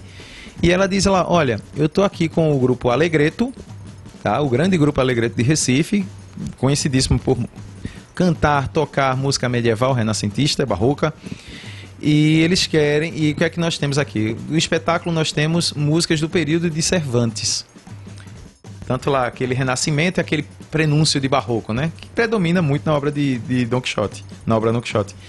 E a gente queria que você escrevesse um cordel em que Sancho e Quixote saem pela mancha procurando Dulcineia e esse cordel vá ligando as músicas. Eu disse, poxa, é a mesma coisa que eu faço no Literatos.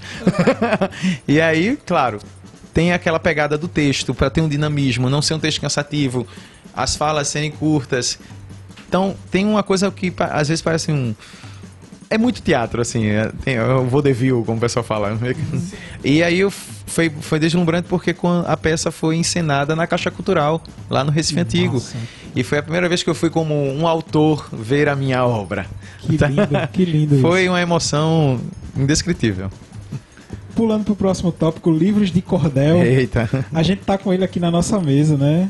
A Com tá o Cabeleira. Ele, né? Cabeleira e outros, E outros cordéis cordéis. de cangaço em 2009. É, ele foi, foi publicado em 2009, mas foi escrito em 2007. Foi escrito para concorrer ao Fucultura, venceu o Fucultura, né, conseguiu a publicação, mas só sai em 2009.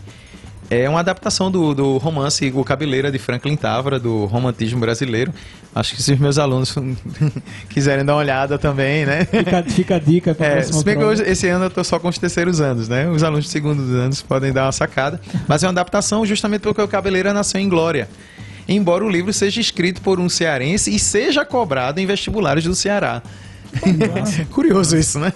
Eu já tinha ouvido falar do, de cabeleira, mas eu não sabia que E tudo é Santo Antão, né? Então tem muita referência, porque o Franklin Távora ele faz um, um levantamento de uma obra, de uma obra cantada, vamos dizer assim, em quadras, que fala muito em Santo Antão.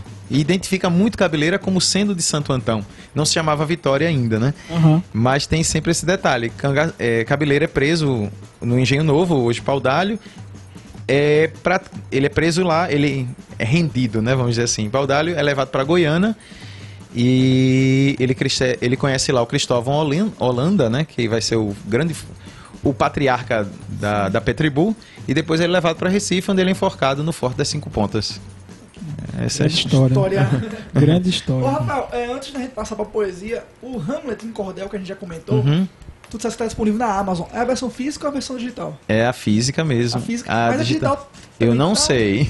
eu sei porque que. eu vi- Você coloca lá, sabe no site todo, né? Tá em vários Tá sites. disponível aí, quem quiser, o livro do Rafael, Hamlet em Cordel, Amazon. a Tem- versão tem, outras obras. Tem- Amazon. Não só na. ah, Eu falava Amazon, vocês falam Amazon. Mas assim, é, tem na Livraria Cultura em vários sites, né? Sim. É, ele é da editora Nova Alexandria. Ele foi publicado já no Brasil inteiro. Ele foi assim lançado, né? Foi utilizado em escolas do Rio e de São Paulo na sexta série, no sexto ano, né? Provavelmente vai estar em breve na minha biblioteca. Teve algo, teve algo fabuloso também que ano passado ele foi adotado pela escola o Santo Inácio do Rio de Janeiro, onde estudou Vinícius de Moraes, né? Que beleza. Foi, cara. isso rendeu uma cerveja muito boa depois. Agora, poesia. Pois é. Vamos lá. Você tem dois livros de É, poesia. Eu, eu quero pode- falar do, do assim. né, Fica à vontade. Eu com Pai dos Rafael, fica à eu vontade. tô com ele na mão e é, é uma lindeza de publicação assim. É Tanto eu tô segurando ele e tô vendo todo o capricho e toda a dedicação que foi feita nessa obra Pirritância de 2018. É o último, né? O último filme. mais é, o, recente. é o mais recente, é o mais Isso. recente. É, só dando um, acaba, um né? tópico no, um tópico no do Cordel é que aqui não estão os livros de folhetos, né? São mais de 30 folhetos. Sim. Eu trouxe também aqui um que Tem é, o- que é uma mesa. adaptação bíblica do, do livro de Tobias, a história de Tobias e Rafael, que é um dos mais queridos também, né? Ele é um cordel até de 16 páginas, várias estrofes. Tá? Depois eu posso falar de- dele. Sim. e, inclusive, vão existir alguns sorteios aí. Fiquem É, ligados. tem, tem, trouxe para sorteio. Então, Pirritância. Vamos lá, pirritância. 11 anos para fazer. Caramba, Tá? sério? E surge na época que a ideia do Dom Pirrito surge na cabeça, né? A ideia desse reino imaginário, do Manjoléu, o quintal. Vovô é o rei, vovó é a rainha. E é bem curioso porque minha avó, ela. Minha avó sabe cantigas que não são catalogadas. Isso é bem curioso. E tem até uma que o Literatos canta, que é a Cantiga do Sete Estrelo, que acaba nomeando o próprio Literatos, né? Ordem dos Cavaleiros de Sete Estrelo. esse poema eu, eu lembro dele. Aí diz Lembro assim, eu digo assim, literatos é no mundo aqui das coisas, é, nesse mundo físico aqui material. No mundo das coisas possíveis não se chama literato, se chama Ordem dos Cavaleiros do Sete Estrela. Então tem essa, um pouco dessa brincadeira.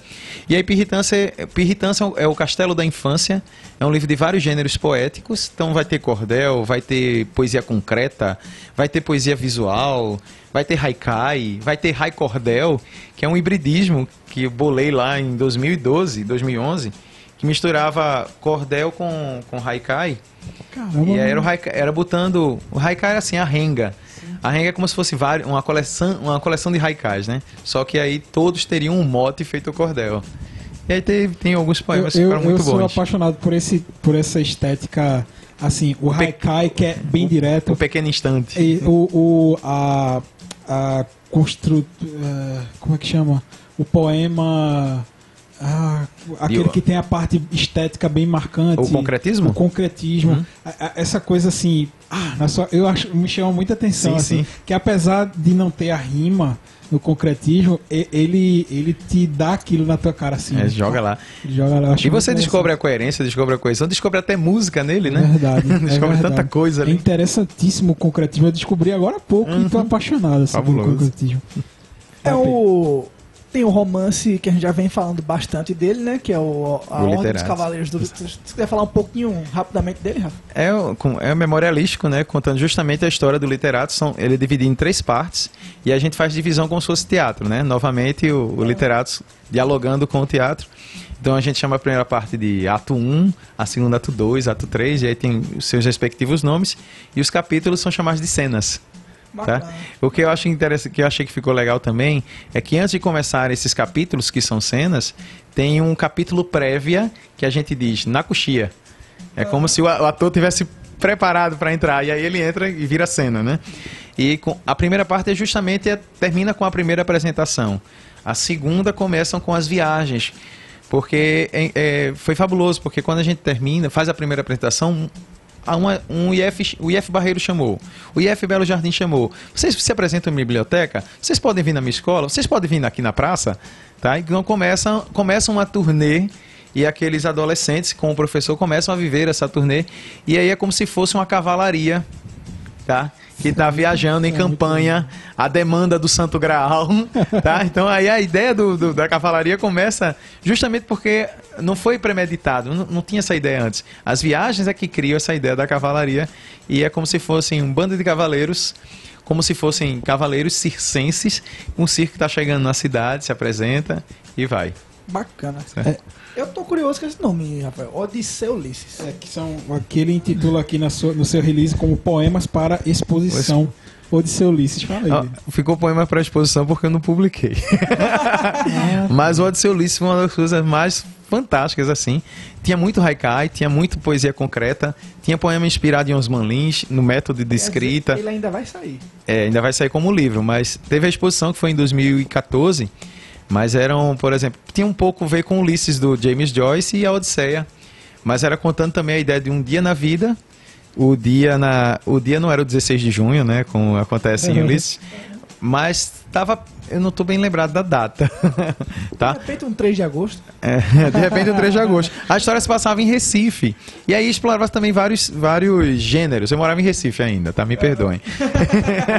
Depois de Jaboatão fui morar em Recife, passei 10 anos em Recife e 15 em Jaboatão. Foram 25 anos fora de Vitória. E aí ele anda ali na, na Conda Boa Vista, anda na Praça do Sebo, vai para o Recife Antigo, tá? vai perambulando lá e mostrando os acontecimentos, as cenas todas elas relacionadas a um mito grego, como acontece no Ulisses de Joyce. Né? Todo dia nós vivemos uma Odisseia, e aí naquele sábado de manhã, o dia que houve um alinhamento entre a Lua, Júpiter e Vênus, tá? o personagem principal, que vai ser chamado de Odisseu Ulisses, ele vai ver aquele dia na vida ali, aquela manhã, aquele momento, em que vários acontecimentos vão, vão, vão se dar em tá Recife. Tá publicado que eu fiquei curiosíssimo é, com e, isso. E assim, não, talvez não tenha publicado ainda, porque eu estou querendo adaptá-lo para Vitória. Tá? Os acontecimentos agora serem em Vitória. Acho que ficaria bem destacado. Então, e a estação, e ao Instituto Histórico. Será esse o motivo dessas, dessas caminhadas dia de quarta-feira? É, pode ser sempre, né? Sempre. Som, todo dia nós somos Ulisses, todo é. dia somos o Odisseu aí Engraçado. caminhando. É, antigamente eu achava que se existisse um livro para todo, todo mundo ler na vida, se escolhesse um livro para todo ser humano ler, eu ficava pensando no Pequeno Príncipe, mas depois de ler a Odisseia, eu acho que seria. É a Odisseia. A Odisseia. Com certeza a Odisseia. A Odisseia, acho que se você escolher um livro para todas as pessoas do mundo, ter que ler esse livro, tinha que ser a Odisseia. E antes de entrar nas perguntas que a gente faz, Uau, sempre uh, no final, Rafael. Ansioso, ansioso, ansioso. Faltou os prêmios. Então, exatamente, isso aí agora. Antes da gente entrar nessas Eita perguntas, lá. eu vou discorrer alguns dos diversos prêmios. Premiado. Ah, só são três. É... Quatro porque quatro, não tem um. É, quatro, é, tá é, faltando exatamente. um. Eu vou falar dos três e depois ele fala desse quarto. O primeiro que tem aqui no, no release dele é o Sonetos de Livro a pronúncia é Israfel. Israfel. 2016, que foi a menção honrosa do prêmio Valdemar Lopes da Academia Pernambucana de Letras. Histórias de Tobias e Rafael de 2017. É o cordel daqui da mesa. Que está aqui na nossa mesa, que foi segundo colocado no concurso nacional de literatura de cordel da cidade de Itaporanga, na Paraíba, da Fundação José Francisco de Souza. E o projeto Literatos, né? Que foi vencedor do prêmio Culturas Populares do Ministério da Cultura do Governo Federal. E o quarto, que não está aqui no. O quarto é o prêmio Pedro Ferrer de Cultura na categoria escritor. Oferecido pelo Instituto Histórico Geográfico da, da Vitória. Vitória de Santo Antão. Fala aí. Que assim, maravilha. Como é ser premiado? Não é assim. Eita. Hoje você, seu Varela, na entrevista dele, disse que normal, já foi tanta vez premiado que eu seu não muita emoção. Né? Eu acho, não, eu acho que sente emoção, assim, porque tem sempre aquela ansiedade de saber se vai dar certo, se não vai. Esse da Academia de Le... Pernambucana de Letras, ele faz ressuscitar a paixão pelo soneto que já estava apagado, né? Eu, eu, escrevi soneto mesmo até 2003. Depois que o cordel aparece em 2004, o soneto perdeu espaço na minha vida. Então um dia eu estou perambulando lá na. na vou, conhecer, vou, vou na academia e. Não, tem um prêmio de sonetos, blá blá blá. E eu pesquiso lá aquela coisa toda. E eu disse assim, poxa, dá para eu voltar. E aí foi interessantíssima a concepção desses sonetos, porque muitos deles estavam baseados a coisas que eu tinha escrito na época do Edgar Allan Poe na minha vida, mas porque eu estava dando aula de simbolismo na escola. Então eu estava estudando pra caramba, eu tava me, o, o professor estava se renovando. Eu disse: "Ah, não quero ficar falando só de Cruz e Souza e Baudelaire e Mallarmé, que eu sempre falo. Eu disse, vamos falar dos outros, vamos pesquisar Medeiros de Albuquerque, que é pernambucano. E nessa época, por exemplo, anos antes eu já tinha assumido a cadeira da cadeira 13 da Academia Vitóriense de Letras com Demóstenes. E o Demóstenes é um poeta simbolista. E eu disse, está na hora do meu Demóstenes aparecer. Inclusive, até um dos poemas é dedicado a Demóstenes de Olinda. Tá? E aí eu faço essa, essa pesquisa decadentista, simbolista, né? E temos os sonetos do Jafel, tem os sonetos de amor, tem os sonetos sombrios, mas sempre tem essas ideias dos símbolos, tem um resgate da infância também. Por exemplo, a, a sombra que sempre aparece, eu acho bem interessante porque são lá 40 sonetos, mas os- o, a sombra aparece em, em 12 sonetos, em diversos sonetos, tá? Então tem vai ter referência à sombra, vai ter referência à luz, vai ter a personagens, símbolos que vão aparecendo. Aí fica assim, pô, parece que é um, uma história, né, um romance. Mas é como se fosse justamente aquela, aquela presença. O que, que, que sombra é essa? Que coisa maldosa é essa? Mas aí tem uma referência também muito importante, o Israfel é Rafael em árabe. E aí tem um poema direto para a Praça é, 3 de Agosto, a Praça do Anjo da Vitória, tá? Porque diz no Alcorão que o primeiro anjo a soprar a, trom a soprar a trombeta do fim dos tempos é Rafael, que eles chamam de Israfel. Aí até pedi para André Carvalho me conceder uma foto maravilhosa que ele tirou do anjo. E aí é a capa do livro. foto, tá? É a capa do livro lá. Eu nu- nunca vi esse livro. É que ele, ele é cartoneira, teve pouquíssima, pouquíssimos exemplares. Ah. Aquele que voou, voou rápido, Então assim. é por isso. Tá? Mas vai voltar, vai voltar. voltar, estamos aguardando ele aqui. Uhum.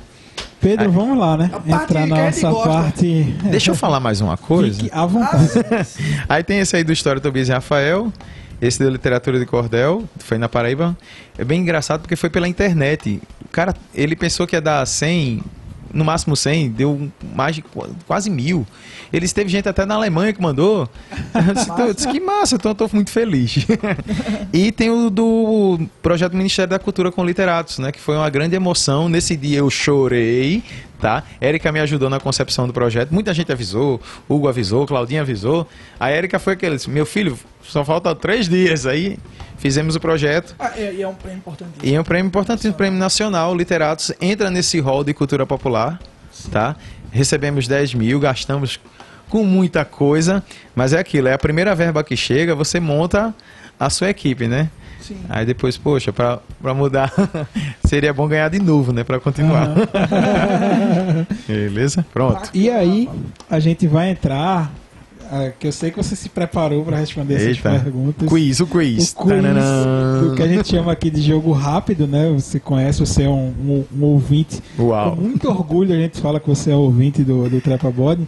E Pedro vai fazer a primeira pergunta do jogo Esse eu adorei escrever essa pergunta. Tan, dan, dan, dan. O que é mais difícil, ser professor ou ser rei de um reino encantado? Rei de um reino encantado, rei de um reino imaginário. É muito complexo isso. Porque, por exemplo, a gente precisa muito dessa metáfora para viver, cara. Porque, por exemplo, a gente sai aqui fora, não, o pessoal quer ditadura, quer matar a galera. Não, vamos viver o nosso reino, vamos ver poesia, vamos Verdade, curtir. verdade. Um aluno meu, uma vez, na Fafiri, na aula de, de literatura pernambucana, ele disse assim: se a gente lesse poesia, um monte de coisa ruim cairia fora. Tá? Eu, eu sempre carrego isso. E ele fez um desabafo fantástico dizendo isso. E essa próxima pergunta tem a ver com isso aí. É, existe poesia suficiente para descrever o abismo educacional do Brasil ou a gente precisa de mais poeta para esquecer disso? Caramba. Cara, nossa, a gente, tem, a gente tem poetas fabulosos e a gente vê tanto abismo assim, eu fico. Onde é que a gente tá errando?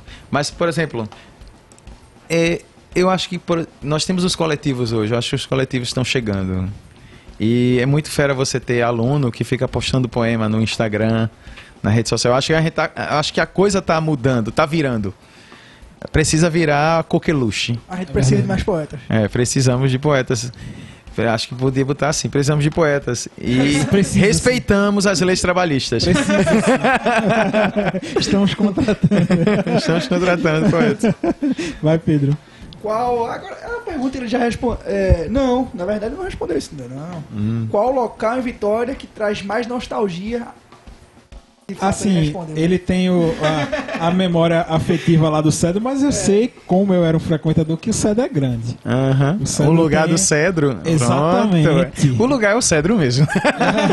Mas, por exemplo, para quem, vai, quem for ao cedro, ou para quem vai ao cedro, quando você passa a rua do escritório, dobra à direita, depois lá embaixo dobra à esquerda, você vai ter a rua que vai dar de frente à Santa. Eu morei na segunda casa à direita. Tá? Tem a casa, a casa, a primeira casa eu morava Mail, eu não sei se Mail ainda mora lá. E tem a segunda casa. Eu morei naquela segunda casa. Vai dizer que você morou, o teu amigo morava lá, né? que, tem, que tem aquele. Que na- tem a Santa, eu tô de frente pra Santa e tem o vilarejo aqui. Não, não, Mas é vindo, no caso. Não, é a rua que dá de frente frente Santa. Santa. Isso, a Sim, segunda sim. casa direita. Ali onde tava a cajazeira, Sim, tá? sim, Ali onde sim. tava o pé de azeitona preta, que é o, mangel, o jamelão, como o pessoal chama. E eu tinha um, é, a casa era parecia muito o quintal da casa do meu avô. Eu digo assim, poxa, tá vendo aqui a mesa? A minha casa era a cabeça do meu dedo. o resto era o quintal. era um reino grande, hein? É um grande rei, né? Um grande rei. Qual acontecimento em Vitória que marcou tua memória? Nascimento do Literatos, 1 de setembro de 2012. Também já respondeu. Fato Já importante. tá respondendo tudo antes Ele veio Importantíssimo. Eu vim preparado. Ele veio preparado, ele veio preparado. Eu vim preparado. E, e eu diria que não é só importante pra você, acho que pra Vitória é importantíssimo Oh, que também esse nascimento do Literatos. Uau. Sério, Nossa, tocou, tocou. Coração. É, o que existe de pior em Vitória? Cara, Rafael ou Dom Perrito II? meu velho, Essa pergunta a gente sempre. meu velho, menino, eu acho que de pior, eu acho que a gente não ter consciência de que a gente tem direito a muita coisa. E quando as pessoas expressam que tem direito, quando eu quero o meu busão, e as pessoas estão dizendo lá que os meninos. Vocês têm que trabalhar. Nossa, eles estão trabalhando. Exato. Eles estão pedindo ônibus porque é o trabalho. Eles querem melhores condições do trabalho deles, que é a educação, o estudar. Tá? Eu acho que a gente tem, eu acho que a gente não ter consciência de que a gente tem direito a muita coisa, é, isso dói muito, tá? E quando o que tem a consciência acaba sendo é, sabotado, de certa forma. Mas cadê o nosso busão, né? tá? Eu, Busão. Fantástico. A- a to- eu sou muito fã das manifestações estudantis, tá? Muito mesmo. E aqui é, é um berço, né? Aqui Uhum. a gente, a gente, eu e Pedro, a gente tem um- um- uma certa história dentro disso aí. E, e é daí que nascem pessoas que movimentam Uhum. tanto na parte político-social, cultural também. Foi aí que a gente abriu, abre as portas pra gente conhecer pessoas extraordinárias. É um A gente grande. participou de alguns e participa né, de um movimento político importante na cidade.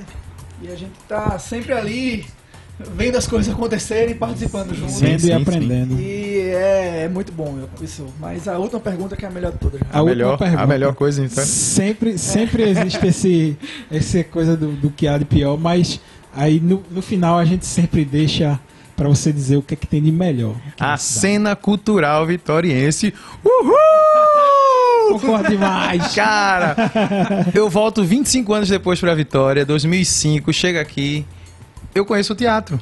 Vitoriense, a cena teatral vitoriense. E eu tinha vindo aqui, ao teatro, eu tinha ido ao Silogeu assistir uma adaptação da Praça é Nossa em 1989. E aí eu volto e Vitória tem, tem a Mosteve, tem várias, várias trupes. Eu conheço a máquina teatral através de meus alunos. Já conheço o núcleo de pesquisa também. E eu fico fascinado com a nossa cena é, cultural, de maneira geral, o teatro, a Academia Vitóriense de Letras, os poetas que ainda não estão na academia, tá? É, eu conheço Érica, eu conheço Cleiton, eu conheço Pablo, eu conheço Rafael, eu conheço Rildo. E aí você vai conhecendo. Eu conheço Pedro, conheço Rafael de Oliveira. tá? Você vai conhecendo um monte de gente e isso é fantástico, tá? Nó- é, o Literatos ele está dentro de uma escola que fica na zona rural de Vitória. Então muita gente pensa que o IF é um feudo. O IF não é um feudo, tá? Embora pareça. É, e fica distante lá, né? Mas aí tem justamente isso, a cena cultural. A cena cultural chegou, tá? Chegou, lançou seus tentáculos e eu queria agradecer muito mesmo à Academia Vitória de Letras, ao Cine Clube Avalovara, ao Acorda Mata Sul, a Pablo, por, e, assim, e até vocês que estão aqui, porque eu venho representando o Literatos e venho representando o IF também, uhum. não só o escritor Rafael, mas é porque, por exemplo, a gente está lá na nossa escola, a gente quer participar. E eu até comentei com o Kennedy quando a gente foi participar do, do Acorda Mata Sul, e a gente disse, poxa, eu tô adorando a cena, a cena cultural de Vitória abraçou o Literatos. Tá? Isso é muito maravilhoso e a gente se sente muito incluído. E a nossa escola está aberta para toda manifestação cultural da cidade. E sempre certo? que tem uma manifestação cultural, as pessoas que participam de outras manifestações, elas vão lá assistir, levam o apoio, né, e tal. É, eu já vi a apresentação do literato, o Rafael também já viu. A gente e o mais bacana de estar tá fazendo Trepa Body é a gente conseguir entrevistar essas pessoas que participam dessa cena cultural aqui uhum. na cidade. Eu só não trouxe a Rabeca pra trocar, tocar é, Trepa a Body. Gente, a gente planejou o fim do programa com o Rafael tocando a música Trepa Body. Mas aí, aí eu ia dizer assim, mas, mas Diogo não veio tocar a percussão, quem ainda não veio com essa fona. A gente dava um jeito. Né? Vamos marcar um, vamos gravar um clipe. Vamos gravar um clipe e botar no Instagram do Trepa Body lá. É, o sonho é tocar a Trepa Body embaixo e em cima ali do Trepa Body. Fazer um clipe ali. A gente pode fazer isso também. muito fera. Foi um prazer. Cara, prazer aqui. foi meu. E assim, a gente fica muito feliz quando a gente recebe essas pessoas que têm muito para falar. E a gente Eu falo sente, demais, hein? Né, e a gente sente que se a gente ficasse três horas aqui falando, ainda iria acabar, ia ter muito mais a gente ainda, legal, a gente ainda controla um pouquinho o tempo para não é ficar verdade. gigante, senão uhum. os ouvintes ficam, é. poxa, botar essa esse cara, três horas. Esse cara é. fala demais. Mas aí toda vez que começa a falar, vai lá e só para quando termina. E quando termina, manda mensagem lá, oh, faltou isso aqui, faltou isso aqui. É. Então isso é um prazer imenso assim pra gente te receber aqui como professor, como é, escritor como um agitador cultural. Agitador cultural. E assim, Rafael, é, as portas do Trepabode, a escada do Trepabode tá sempre lá. Vai lá. Você, vamos subir, vamos subir o Trepabode. Para quando você e o Literatos quiser subir do Trepabode, assim, tá, tá certo. Tá totalmente... acho que o Literatos deveria tirar uma foto no Trepabode. Eu, eu acho. também acho, eu também acho. É, eu quero agradecer também a Rafael, que de certa forma, Rafael é um professor que serve de inspiração para mim, né? Que você, professor... Oh, pra nós, né? É, você professor um dia também, tô estudando para isso. Uhum. Uhum. E assim, gosto muito de literatura. Quem sabe um dia Tô também... vendo aqui pela sua é, estante. Quem sabe um dia também escreva, não sei. Mas uhum. assim, o trabalho de Rafael, de certa forma, inspira qualquer professor que é vai começando. Essa relação com os alunos, etc. Muito obrigado, Rafael. Valeu, eu só esqueci um abraço. Fica à vontade. Que é para a Associação dos Mamulengueiros da Glória do Goitá. Muito os bom. meus grandes amigos e irmãos, para o mestre Bila, mestre Bel, Titinha, Jace. Estão sempre lá abrindo as portas também para o Liter. Tanto é que eu digo lá, Bila, é meu, Bila Belt tinha são meus professores de Mamulengo, né? Uhum. Meu conhecimento eu levo lá para a escola, trago aqui para Vitória.